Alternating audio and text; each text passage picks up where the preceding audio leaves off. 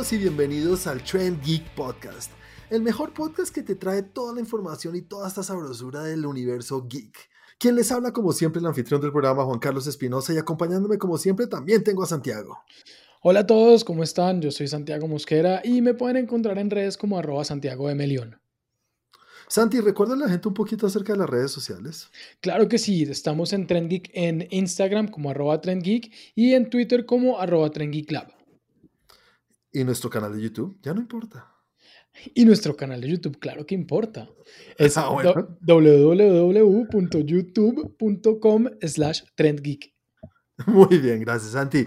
Y ahora sigamos con el que obviamente siempre vale la pena recordar. Y este es Cristian. Muchachos, ¿cómo están? A mí me pueden encontrar en Instagram solamente como BarbaBlue2012, los demás son fake. Chris, recuerda a la gente cómo nos pueden encontrar en Facebook. En Facebook nos pueden encontrar en nuestra página y en nuestro grupo, ambos como Train Geek. Y a mí me pueden encontrar como arroba Juanaldiño en cualquiera de las redes sociales. Eh, vamos, comencemos de una vez con la primera sección en la cual hablamos de lo que cada uno vio en la semana. Comencemos contigo, Chris. Háblanos un poquito de tu semana. Pues esta semana estuve pegado aprendiendo el mundo del baloncesto y haciéndome una introspección bastante larga, y no en el mal sentido.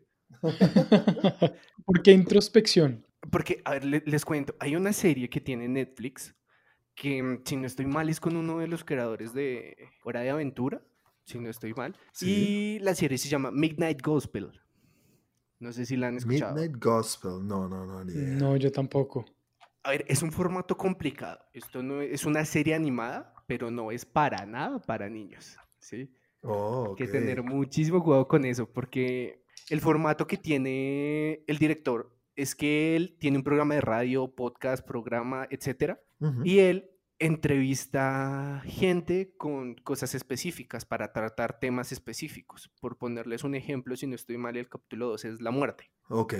Entonces, él hace su programa normal y siento que lo que hicieron fue, a raíz de lo que iban hablando, hicieron una animación aparte, hicieron como aparte un universo, pero son temas muy densos, tratados de pues una forma interesante. Básicamente es una serie que te pone a pensar sobre muchos aspectos de la vida. Eh, también te muestra aspectos nuevos. Tiene el tercer capítulo creo que se llama Magic y él habla con una persona que ejerce la magia. La magia desde el tipo de, no sé si religión, pero pues todo esto es lo que creó Alistair Crowley y de ahí para abajo. Y es, o sea, es muy interesante de ver, es muy fácil de escuchar, pero te da tus buenos batazos en la cabeza. Muy chévere. Si estoy viendo acá un poco las imágenes y se ve como hay que estar en un estado, no sé si mejorado, un estado, de, un estado consciente distinto al, al normal. Sí, porque si, si tratan cosas densas, eh, tocan muchos temas acerca de la meditación, la meditación con drogas. Además, es, vale, la pena escuchar. Bueno, yo, yo lo escuchaba porque ya en un punto decía la animación no tiene nada que ver, maldita sea. ¿Es mejor que la animación? Es que la animación es muy random. Digamos que te encamina un poco para el tema que van a hablar. Hablan con una especie de vaca. Ok. Y ella va camino al matadero y va con el man que los va entrevistando, que es como un programa espacial. Y van hablando acerca de la muerte, cómo ven la muerte. Pero el trasfondo, si tú lo escuchas en la imagen, es una historia de una muchacha que enfrentó la muerte muchas veces. Enfrentó la muerte de su hermano se suicidó, enfrentó la muerte de ella, estuvo en una enfermedad terminal o tiene una enfermedad terminal y es como la visión de ella frente a la muerte. Eso sí, ya está denso. Solo oyéndote ya es densa la cosa. Sí, ya, ya me preocupó. No, es que es, es, que es pesado, pero igual no es algo que tú quedes así traumado, sino es como entender un poco la visión que tienen las personas que tienen como esta cosa más cerca. Con razón que cada vez que te decimos que como ya es la cuarentena es enloqueciéndome un poco más. No, y eso, la, la, vi esta semana, no que era la vi esta semana solamente y, y sí ah, quedé como, wow, por Dios, necesito reencaminar mi vida. Suena interesante, primera temporada hasta ahora, ¿verdad? Sí. Cuéntanos tú, Santi, ¿cómo estuvo tu semana ahora? Bueno, la semana no estuvo tan ah, con tantas cosas. Eh, pareciera harto lo que vi, pero finalmente no fue tanto porque ya lo había iniciado. Entonces eh, vi, terminé la primera temporada de Tales from the Loop que les dije la semana pasada. Sí. Eh, muy chévere. ¿Cómo es que es Loop? ¿Loop qué es lo que es? ¿Cómo es que loop es bucle. Eh, bucle. Bucle, vamos ya. Palabra nueva, señores. Eso, eso. Las historias de bucle. Eh, bien interesante, bien chévere, eh, lo pone uno a pensar en ciertas cosas de la vida, del, del tiempo, cositas, cositas, pues ah, bien chévere, la verdad la recomiendo mucho. La música es, me gustó, o sea, me gustó bastante. Es, como, o sea, no necesariamente que tenga una canción específica o que son canciones, sino como el, el eh, los momentos que llenan, eh, los espacios que llenan con la música, eh, se convierte casi que en un personaje dentro de la, dentro de la serie. Em, es, no es que sea fuerte, pero, pero, pero es, ¿cómo decirlo? Es, es diferente. Es diferente, es muy ciencia ficción. Eh, es un poco lenta, pero lo tiene a uno ahí pensando y como imaginándose cosas y esto qué, y esto lo otro. Eh, son historias separadas, pero siempre están unidas por algo. O sea, tiene algo como de Black Mirror, que, que, cada historia es aparte, pero a diferencia que esta es como si Black Mirror todo pasara en el mismo pueblo y que si tuviera conectores que uno reconoce, porque en Black Mirror sabemos que después, y nosotros de hecho hicimos un video de eso en, el canal, donde finalmente sí hay muchas cosas que se conectan, pero no es fácil de ver. En este caso, es, muy fácil entender los puntos que las unen. Entonces, es, es bien chévere, ya la terminé, muy recomendada. ¿Sustos? ¿Cuántos sustos?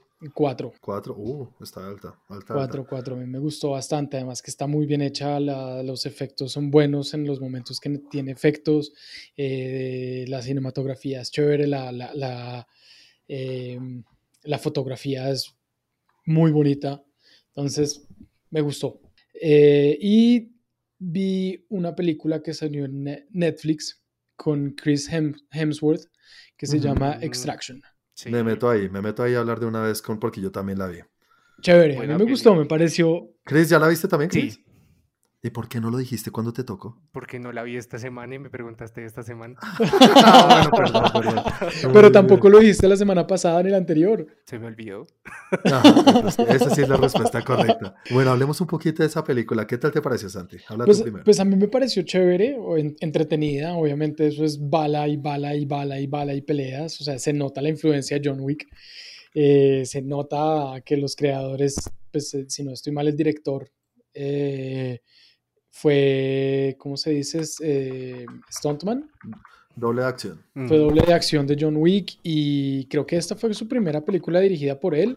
Creo que le dieron la oportunidad en esta película y se siente el tema de, de ser una persona de, que viene de acción. Y eso me pareció, me pareció chévere. Eh, pues el papel de Chris, Chris Hemsworth, que finalmente pues, no deja de ser un actor muy, muy bueno.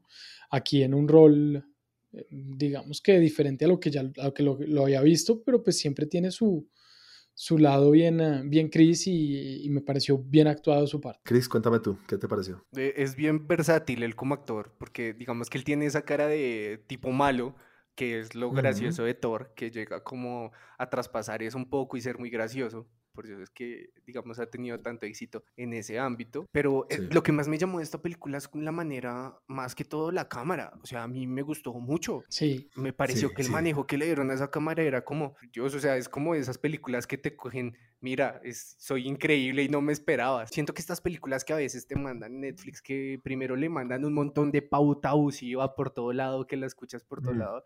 Yo a veces siento, soy como reacio a, meterme un poco en esas películas, pero esta sí está increíble y creo que ya rompió un récord con el mayor número de streams en Netflix. Le, ha ido muy bien. Sí, sí, estoy completamente de acuerdo con lo que acabas de decir. Eh, la historia no es la más profunda ni la más desarrollada. Es una historia que hemos visto muchas veces, ¿no? Eh, sí. Tiene que salvar a un niño o una niña o alguien y se crea un vínculo entre los dos y eh, es eso, y soy el malito o soy alguien que tengo problemas y a raíz de esta relación me supero como persona. Eso es muy, muy común y digamos que lo hemos visto muchas veces en películas muy buenas. Hombre en llamas, Hombre en llamas, ¿te viste Hombre en llamas? Es así. La, la vi hace mucho tiempo con... la, de, la de Jason Statham, ¿no? El, transportador 1, 2, 3, 5. Eso sí. por eso digo, la historia no es algo original, pero lo que sí tiene y lo que sí es refrescante para ahorita es la acción. La acción en esta película es buenísima y lo que hace es que le recuerda a uno que hey, los millones que le, que le, que le meten a otras películas o lo que tú, Santi, vas a estar de acuerdo con lo que hace Michael Bay, no es, o sea, e, en, serio, esto es lo que tienen que hacer. Seguro el presupuesto no es ni la mitad de lo que es una película de esas. No, y los movimientos de, o sea, lo que dice que es de movimientos de cámara, como lo, como lo sigue y en las peleas, por ejemplo, ver la diferencia. Pero puede que el hecho de que la vea uno tan buena no es que la pelea sea buena, es el movimiento donde está la cámara, la parte donde lo está grabando, por donde está tomando, haciendo la toma, se siente diferente, o sea, la, la cámara hace parte de la coreografía. Eh, como tú dices, el tipo viene de un él, es un, él es un doble acción y así conoció a los hermanos rusos y le dijeron, supuestamente en Capitán América en algún momento les dijo como, ay, yo quería ser director, quiero ser director. Y Joe Russo creo que le dijo como, ah, sí, jaja, tan chévere, todo el mundo quiere ser director. y ahorita, y en Endgame o en Infinity War le dijeron como, oiga, chino, venga, tenemos un proyecto y pues, probablemente lo puedas hacer tú. Imagínense eso, qué nota, ¿no? Y además el tipo la sacó del estadio para mí, o sea, lo que ustedes dicen es que él es el que está detrás de la cámara, porque normalmente los directores no son los camarógrafos. No sé si todo el mundo sabe eso. Obviamente a alguien se les gusta, pero no es lo usual. Para eso tienen un director de cinematografía o un camarógrafo. En este caso, él está detrás de la cámara. En esas escenas donde están detrás de los carros, él está amarrado de un carro con la cámara y eso se nota, eso, eso lo mete a uno en la película. Y hay un video en YouTube que lo voy a subir a la página de Facebook para que lo vea todo el que lo quiera ver, en el cual él está explicando eso de cómo grabó esa escena, que es una toma, no es una toma única, pero está cortada para parecer una toma única como de 15 minutos. Que empiezan desde los carros, se suben al techo del edificio, vuelven y todo eso, no hay cortes notorios, por así decirlo, aparentes. Hay cortes invisibles. Si saben que el director sale en la película, es el, el francotirador. Ah, ¿Es el francotirador? Es el francotirador, el barbudo ese. Él es el director de la película. Todos de acuerdo en que recomendamos la película bastante, ¿verdad, señores? Sí, hay que verla, hay que verla. ¿Susto, Santi, cuánto le pones? Eh, cuatro. ¿Chris? Cuatro también. Cuatro Sí, yo también. Somos unos cuatro y estamos de acuerdo todos con el mismo rating. Eso, voy a seguir yo con lo que vi en la semana que vi algunas cositas, tampoco me voy a expandir mucho, pero eh, Extraction, que ya la sacamos del camino, me vi una... Es una película, voy a explicarlo un poquito, en, el, en nuestra página de Facebook está el tráiler, que yo lo publiqué ahí, y se llama Bad Trip. ¿Han oído esto? ¿Vieron el tráiler o algo así? Creo que una vez tuve uno. bueno, Bad Trip es una película. Para, para, hacerles un ejemplo, es muy parecido a lo que hizo Sasha Baron Cohen con, con Borat. No puedo con ese man. No, bueno, pero bueno, este no es él, este no es Sasha Baron Cohen. Qué pena, pero yo escucho a Sasha Baron Cohen y no, no puedo con él. Es un genio, pero bueno, eso es de gusto. Es un genio, pero no puedo con él. Sí, sí, sí, sí. sí. Eh, esta es una película muy parecida a lo que hizo ahí. ¿Sabes la premisa o en qué consisten las películas de Borat? Sí. O la película de Borat. Sí. Sí, bueno, esto es lo mismo. Es un tipo, pues, con su amigo y todo lo que hacen con una historia es una historia, pues, creada o ficticia, pero todo lo, generan en espacios reales y las reacciones de las personas no son extras ni nada, sino son reacciones de personas reales. son espacios donde la gente va sin saber qué es lo que está pasando. hace rato no me reía tanto en una película, pero hace demasiado. No podía parar de reírme y eso no me pasa hace mucho, te lo juro. Es, no voy a decir que es la mejor comedia que me he visto en mucho tiempo, pero probablemente lo sea. No sé, no sé si, la, si, las, si las comedias son para hacerlo reír y solamente basándose en que me hizo reír, es la mejor comedia que me visto en mucho tiempo. La historia es tontísima es muy boba, entonces no puedo decir que es la mejor película, pero qué cosa tan chistosa y me reí demasiado, por favor, véanla y necesito saber qué opinan ustedes porque es que no sé cómo explicarle y no quiero decirles nada porque me tocaría darles un ejemplo para que entiendan y sería un spoiler. No sé en qué plataforma está, pero sé que está disponible ya en VOD. Debe estar de pronto en alguna plataforma, ¿listo? Y una cosa que quiero recomendarles y decirles, no lo he finalizado porque son bastantes capítulos y es una cosa de Netflix también. A lo mejor, Chris, tú lo has visto en algún momento y es una serie animada que también hizo parte de Cartoon Network. No sé si en este momento también hace parte de Cartoon Network. Y estoy hablando de El increíble mundo de Gumball. Ah, claro. No, creo que sí, todavía. Yo no sabía que eso existía. ¿No lo, habías visto? Porque nunca, no sabía que existía, no tenía ni idea. Es una de las series que le recomiendan a mi hijo porque todo el tiempo tenemos puesto animaciones y cosas de muñequitos y eso para el bebé y le recomendaron esto que no sé por qué le recomendaron esto esto no es para un bebé. No. Pero es demasiado bueno. Es, Chris esto es, una, esto es una joya perdida. Yo no sabía que esto existía. No aparte que a mí me parece para darte así un contexto extraño son dos hermanos. Sí. Que no sé muy bien por qué son hermanos o sea, la animación es rarísima, es grabado sobre imagen real, Sí, pero son muñecos en 2D, pero sí. cuando van al colegio hay, hay, hay- hay distintos tipos de animaciones y de Exacto, es que eso es muy personajes. bueno. O sea, hay personajes que están en stop motion, hay personajes que están en animación 3D, hay personas que no están en animación 2D, y todos ellos conviven en el mismo espacio y se ven en la misma imagen. En animación es muy buena. Muy, muy buena, muy, muy buena. Por ahí estuve averiguando y creo que son de las series más costosas para animar. Es increíble. Y, y veo de dónde es, de dónde dicen. Y las historias son, son para niños, pero son, son para adultos. Son para adolescentes. Esto es para adultos, pero los niños los pueden disfrutar con toda. Entonces, muy chévere. Pues de pronto por eso fue que se la, se la recomendaron, para que tú pudieras Sí. verla con él. Yo quiero que ya la entienda para vérmelo todo. Está buenísimo, muy chévere. Y, bueno, esa la estoy viendo ahí, entonces por encima la dejo ahí.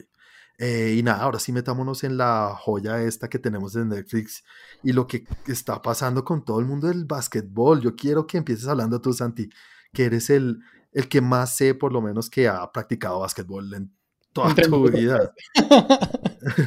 Pero sí, yo sé que a ti te gusta más y has tenido mucho más contacto con este mundo y en esa época. Ustedes Sí. escuchan a Santi y lo ven en el canal de YouTube, pero ahí sentado mide 2.10.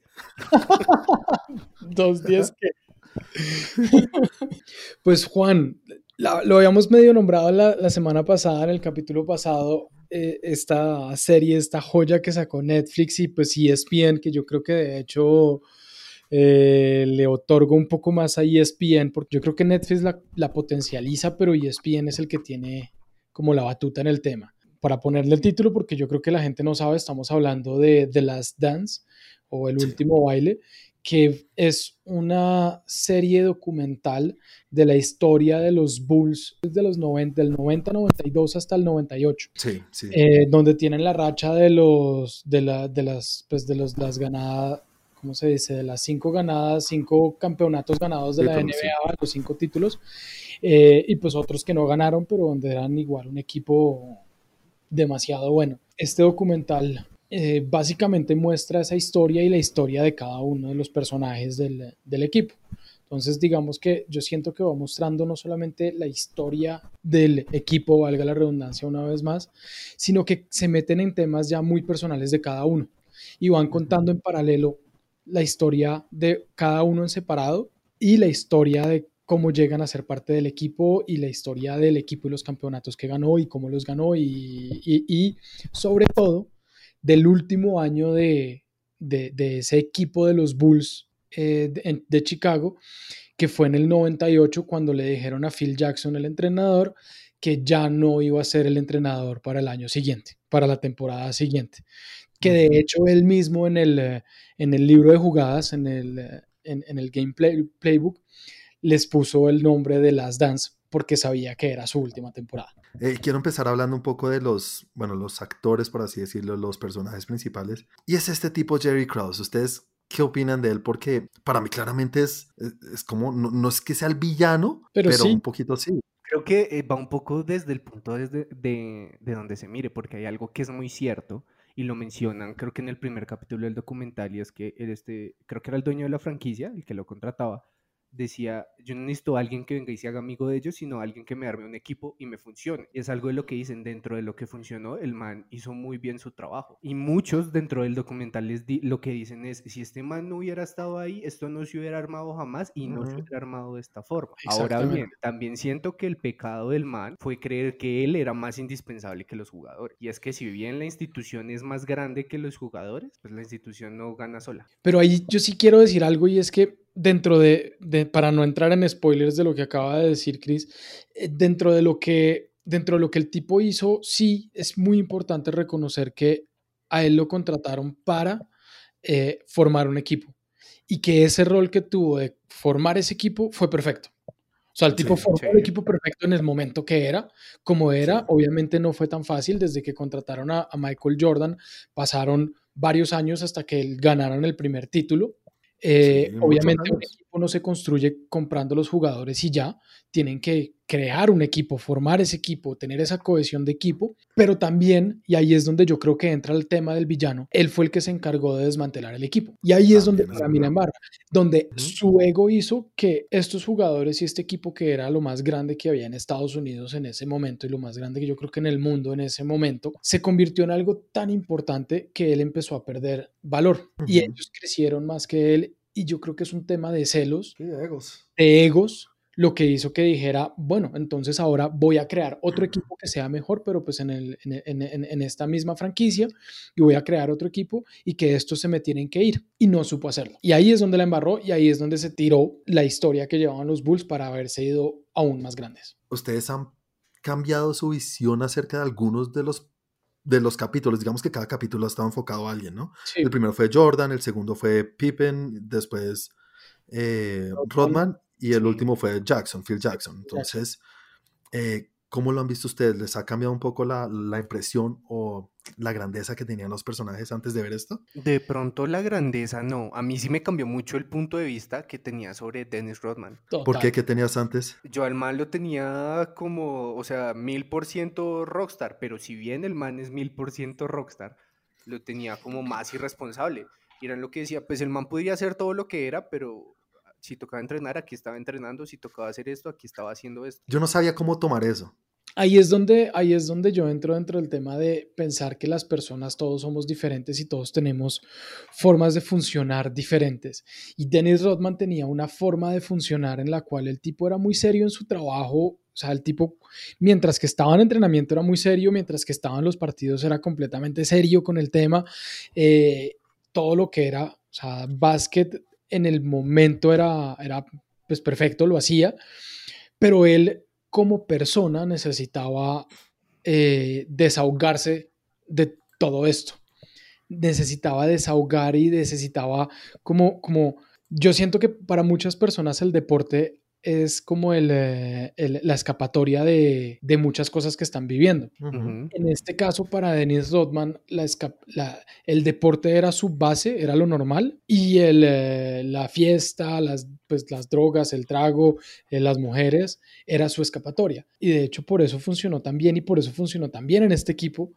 Era eso, era que de vez en cuando pudiera escaparse, enloquecerse un poco y volver a ser serio otra vez. A mí el que más me ha impresionado de todos los personajes, pues los capítulos, es Phil Jackson, porque yo pensaba que era el mejor entrenador, pero por ser el más táctico, el más duro, el más... Oye, yo lo comparo con lo que son hoy los entrenadores de fútbol, lo que nosotros nos gusta. Y yo digo, muchas veces los, los jugadores se suben un poquito, se les crecen un poco el ego y necesitan un entrenador que sea más grande que ellos. En cambio, Phil Jackson es, se los ganó de amistad.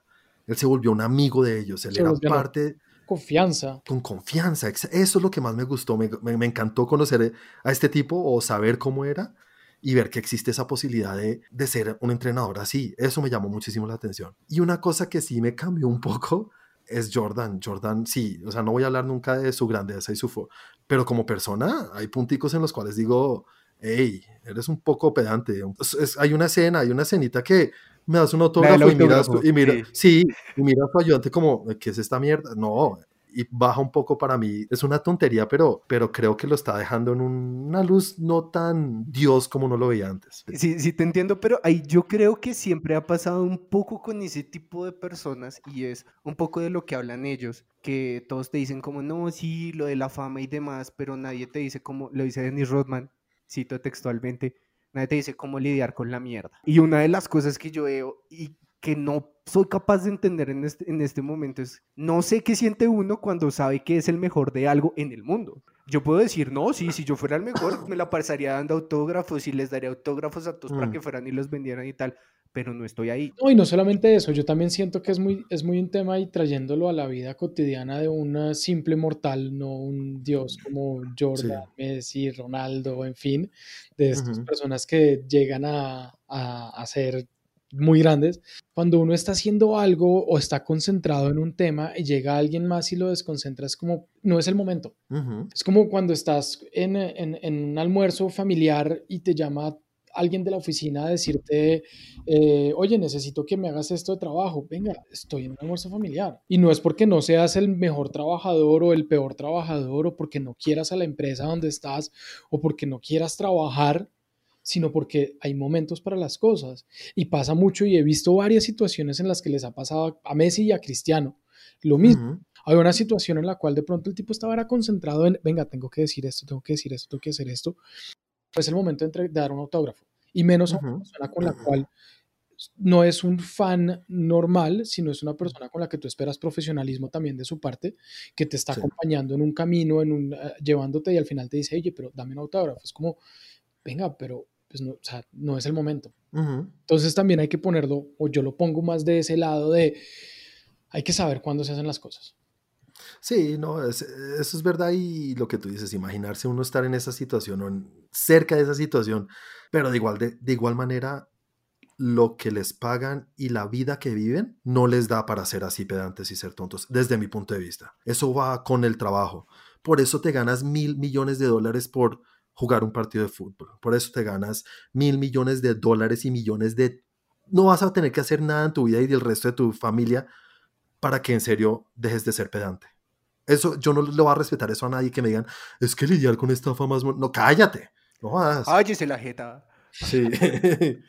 Sí, entonces yo no puedo con eso. Pero bueno, igual, igual es una tontería muy grande y sigue siendo el más grande y será el más grande del mundo y de la historia cada capítulo va subiendo el nivel un poco, me parece a mí. Es demasiado. No, ese, ese, man es muy monstruo. Si algo también me cambia a mí era lo bueno que era, si bien yo sabía que era bueno, viéndolo desde el, el universitario y todas esas, es que el tipo era muy monstruo. O sea, el, tipo era... Impresionante. Yo creo que semana a semana tocaremos un poco los capítulos que veamos, señores. ¿Qué opinan? Me parece perfecto. Listo, listo. Sigamos entonces ahora sí con la segunda sección de este, de este capítulo de hoy, en el cual vamos a hablar de los, las noticias o las cosas que sucedieron en el mundo del entretenimiento en esta semana. Y comencemos hablando sobre una cosa que pasó con Sony. Bueno, los que no saben, los universos o las productoras de cada una de estas compañías de cómics, como son Marvel o DC, tienen unas siglas o un nombre que los diferencian de los otros o que los hacen por los cuales los reconocemos. Y el Marvel tiene el MCU o el UCM en español y DC tiene el DC Universe o el DCEU. Pues ahora Sony, para los que no saben, también tiene muchos personajes de Marvel y quiere sacar su universo. Bueno, no quiere sacar su universo, ya lo ha estado sacando, ¿no? Con Morbius, con Venom, con Spider-Man y ya le pusieron un nombre a su universo y es Spunk. Spunk. Mm. Spunk.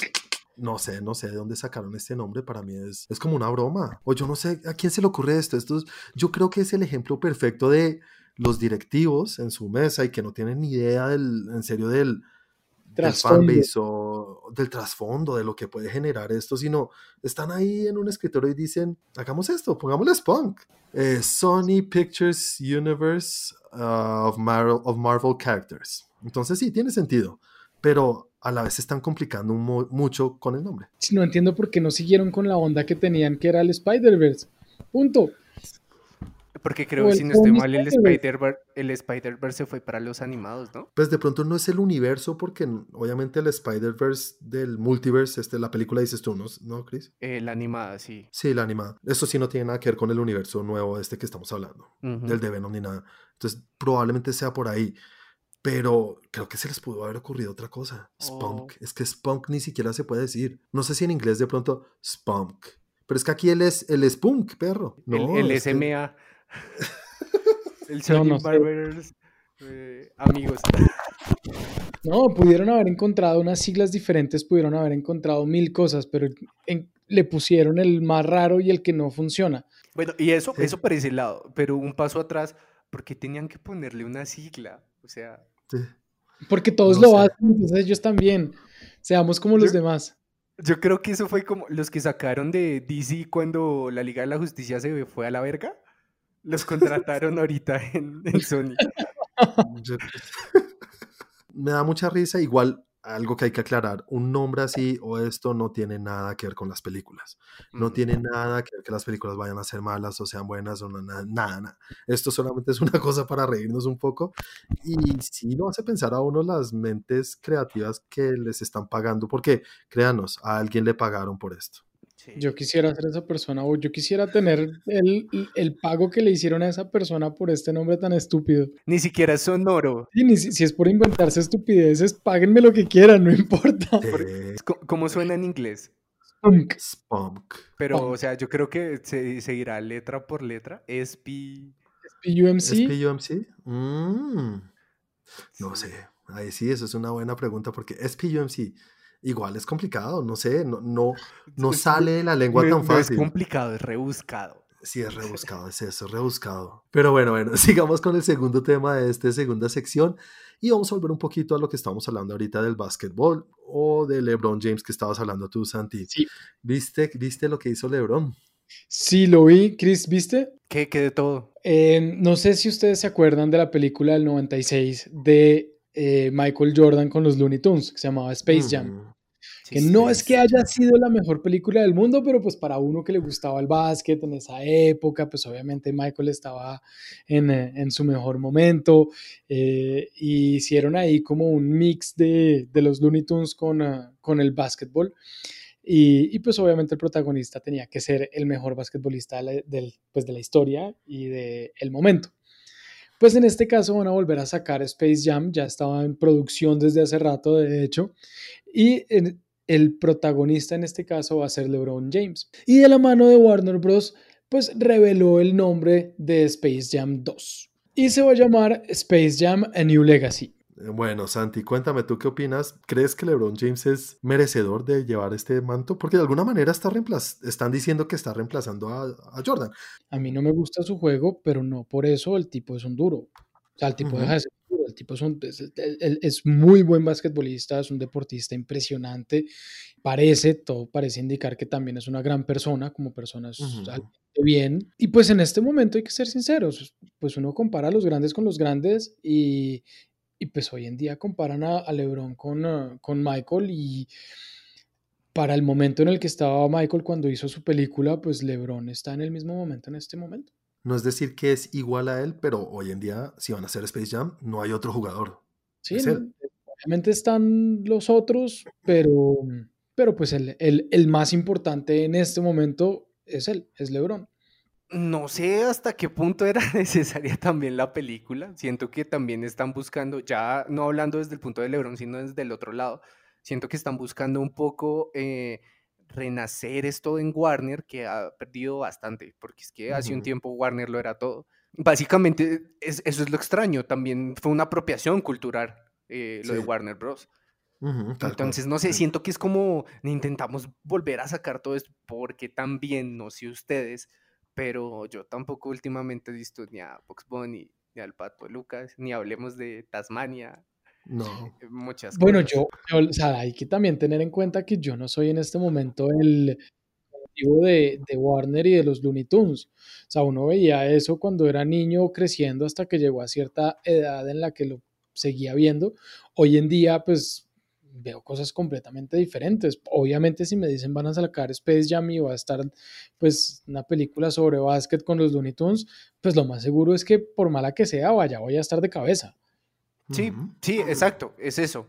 Pero como te digo, actualmente los Looney Tunes no son, ni siquiera están cerca de ser lo que en algún momento fueron, que era un top of mind en todo el planeta. Y ahí voy a una cosa interesante que me enteré ahorita, hoy mismo, ya después de haber escrito la noticia, y es que no van a llevarlo por el lado de los Looney Tunes. Bueno, esto es puro eh, rumor. Y es que se filtró, se filtraron unas imágenes y unas cosas así de, de ¿cómo se llama eso? De pruebas de, de, vestuario. Y parece que los malos van a ser los villanos de los cuales ahora Warner Brothers es dueño. Es decir. Entonces, imagínense la lista que tienen ahorita. Van a ser Joker, el Guasón, Joker, ah, Pennywise de It.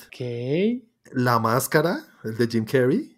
Oh. Y, y, Voldemort. A mí, a mí, eso ya, mira, yo cuando leí eso dije, wow, hey, no van a hacer lo mismo, sino que van a, darle otro giro y pues teniendo estos personajes me parece que lo pueden hacer muy chévere. Oye, pues es un, gancho muy grande como para no haberlo anunciado.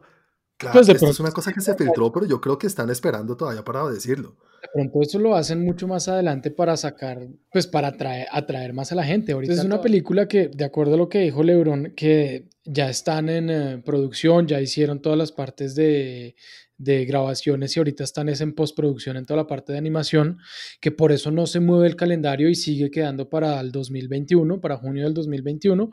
Y pues volviendo a ese tema, nosotros de aquí a junio se nos puede haber olvidado. Lo más seguro es que si no nos recuerdan y no nos hablan de esta trama, no sé, tres meses antes, a nosotros se nos olvida. Y lo más seguro es que empiece a salir eso es cuando salgan los, trailer, los trailers que salen, no sé, tres, cuatro meses antes y salen dos, tres, cuatro trailers y después los spots de televisión y en fin. Y ahí es donde van a empezar a meterle a eso. Es especulación y es una cosa que se filtró, pero hay video y todo. Ah, no dice que sea de Space Jam ni nada. Vamos a subirlo a la página si se puede y lo ve. Ustedes decidirán. Pero es que con eso que acaba de decir Juan, yo sí, ahora estoy, ahora sí quiero ver un tráiler. Sí, además que tiene que ver mucho con el nombre, ¿no? Como todo el, un nuevo legado, un nuevo legado que tiene Warner. Ya Warner no es Looney Tunes, es una cosa nueva. Entonces sigamos con la tercera noticia de esta sección y es que vamos a tener una nueva película de Disney de estas que están sacando de imagen real, ¿no, Chris? Sí, esta vez eh, Disney nos sigue sorprendiendo con su nueva etapa de live actions y ahora se va a ir por el lado del musculado favorito de mi generación. ¿Qué película estás hablando, señor? De Hércules, de Herc. Esa, esa película me gustó mucho. Este es el momento que yo todavía me sé las canciones y con mi banda tenemos un cover de una. Oh, algún día tienes que hacer un en vivo con nosotros acá. Sí, claro que sí. Entonces, pues bueno, Así por encima lo que se sabe es que los hermanos rusos estaban trabajando en, pues en este live action y lo que sí me pareció así medio raro y no sé por dónde lo van a llevar es que el guionista es el mismo de Expendables. ¿No son los mejores guiones? No, para nada. Pero bueno, pues toca ver, o sea, no todo el mundo tiene joyas en las manos y a veces sacan una buena. Y toca esperar a ver si la sacan con esta película porque eh, Hércules, yo hablando contigo, Chris, te dije que Hércules para mí no es de las top de Disney. Es una película que todo el mundo reconoce y recuerda, pero creo que tienen que irse por el lado de estas películas para que les vaya bien. porque es que El Rey León es una de las películas que todo el mundo ama. El Rey León no tiene por qué merecer un cambio. Y eso es lo que hicieron, pues no la cambiaron, la hicieron igualita y también les dieron por ahí, muy mal hecho. Entonces, peor si la hubieran cambiado. Yo no sé qué hubiera sido peor. Y creo que Hércules es una película que se puede hacer y no va a haber una respuesta de la fanaticada tan fuerte si no es exactamente como era la película animada o si la cambian tanto. Yo no sé, pero yo estoy dispuesto a quemar cine si no me gusta. Ya saben, si algún cine está quemado, ya saben por dónde fue el, el, sitio, ya saben de dónde salió la cuestión. Hércules ha sido una película que, si no estoy mal, ya tiene como seis películas a las cuales... Sí. La última fue con La Roca. Con La Roca. Sí, y no le fue nada bien. Para nada. Entonces, esa es la otra. ¿Quién se va a poner ese manto ahora? Yo no sé a quién me imagino haciendo eso. De hecho, no me, no me acuerdo quién hizo la voz de Hércules. Ricky Martin. Ay, sí, uy, muy bien, sí, señor. Sí, sí, sí. este sí es un fan de verdad, señores. Así es. Pero no, en, inglés, no, en inglés no era nadie famoso. Eh, pues es un famoso, pero no es un requete famoso.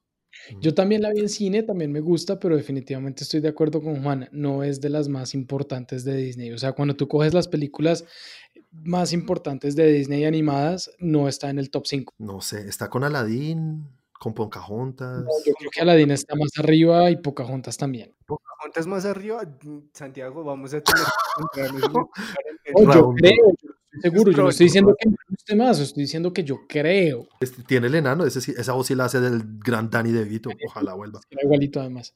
Sí. igualito, sí, sí, sí. Pero bueno, bueno, interesante, gusta mucho y vamos a ver con qué sale, ¿no, señores? Obviamente, como siempre decimos, hasta ahora solo sabemos que la van a hacer y toca ver con qué salen y ahí estaremos para verla igual. Sigamos con el cuarto tema y esto es algo que me llamó mucho la atención y me gusta, me, me, fascina y es que la directora Patty Jenkins, quien no sabe, la directora de la primera entrega de Wonder Woman y quien está dirigiendo ahorita la segunda entrega de Wonder Woman 84, y es que ella le hicieron una pregunta o estaba en una entrevista y dijo, mi historia no solamente estas dos películas, ella tiene una historia que abarca cuatro películas en total. Y una de esas películas es un spin-off que ya lo sabíamos, ya pues no lo sabemos que iba a ser tal cual, pero sabemos que hay un spin-off que va a tratar sobre las Amazonas, que son las, pues, la, la familia de, de, Diana, donde creció esta isla de Temesquera, donde viven solamente las mujeres. No sé ustedes qué opinan de que Patty Jenkins, que para mí hizo un excelente trabajo con la primera película de, Wonder Woman, y vamos a ver qué sale con la segunda, con este Wonder Woman 84, pero que se extienda tanto a hacer una película spin-off también, no sé ustedes qué opinan. Si lo, si lo miramos un poco en retrospectiva, estamos hablando de la... O sea, sin contar el guasón que está en otro nivel, de la única película buena de DC que sacó en esa temporada. Sí, de acuerdo. Entonces yo creo que, que va bien, eh, digamos que va un poco encaminada y puede salir algo muy bueno. Yo sí esperaría a ver. Ella sí tiene todo el beneficio de la duda y lo ha hecho muy bien a mi parecer. Yo debo decir varias cosas. Me encantaría. O sea, me parecería muy chévere que lograra hacer las cuatro películas que tiene. Ella hizo un eh, trabajo impecable con la primera, con la segunda aparentemente está muy bien. Eh, me encantaría pues que hiciera más, si son dos más, tres más, cuatro más, cinco más, las que sea más, si sigue manejando la misma calidad. Me preocupa que mm, en DC el tema de la constancia no es una calidad muy reconocida por ellos. Me preocupa que Zack Snyder también tenía todo un universo y tenía toda una cantidad de películas en su cabeza y montadas para hacer y pues miren cómo terminó el tema. Entonces, este es el tipo de noticias en las que yo soy muy eh, escéptico y digo, tengo que esperar para ver qué pasa. No creo. O sea, no es que no lo crea, le creo que tiene en su historia que quiere hacerlas.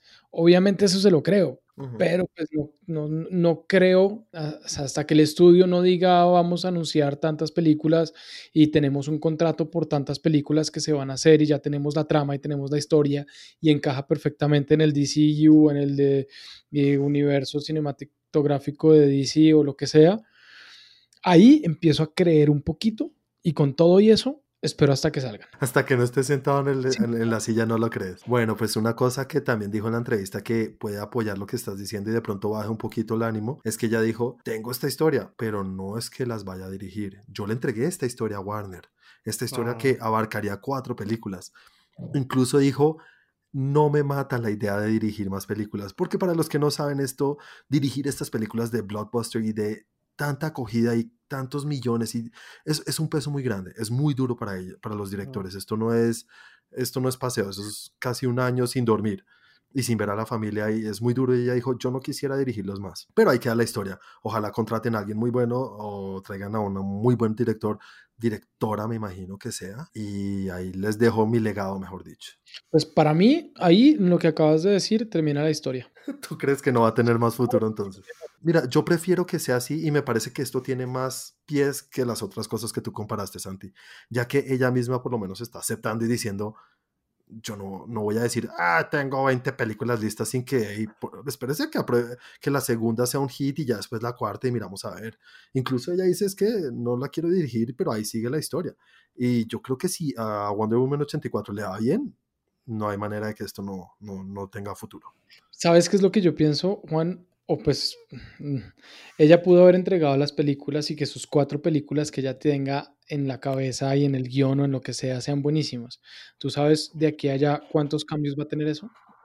No, sí, es que son más reaccionadores, reaccionativos, como se diga si ella no las va a dirigir, si no le dan la aprobación a ella, apague y vámonos. Porque la persona que no coja y que adapte el guion de ella, que revise el guion, la persona que coja y revise la historia y diga, no, es que la tenemos que hacer cuadrar con esta película que va a salir de Flash si algún día sale. O sea, no, no, no tiene por dónde. Exacto. Ya después vamos a estar peleando por el Jenkins Cut. el Jenkins Cut.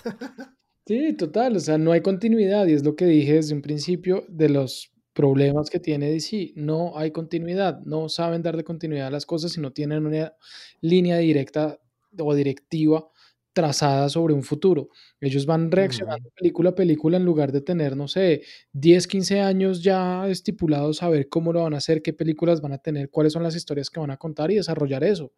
No, si nos va bien esto, pues ay, hagámosla, cambiemos toda la historia. Y bueno, ya ahora sí metamos en el último tema, en esta segunda sección de, de noticias de entretenimiento. Y es que en algún capítulo anterior, señores, ¿se acuerdan que hablamos de, una, de un rumor que sacó Kevin Smith, uno de los directores que le gusta mucho el universo de Geek, y dijo que Charlie Cox, que para los que no saben es quien interpreta a Daredevil en la serie de Daredevil de Netflix, pues que existía el rumor y que había oído, porque él mismo dijo, esto es un rumor, no estoy confirmando nada, pero mucha gente dijo, ah, ya lo confirmado, y pues no, había dicho que Matt Murdock o Daredevil iba a aparecer en la tercera entrega de Spider-Man.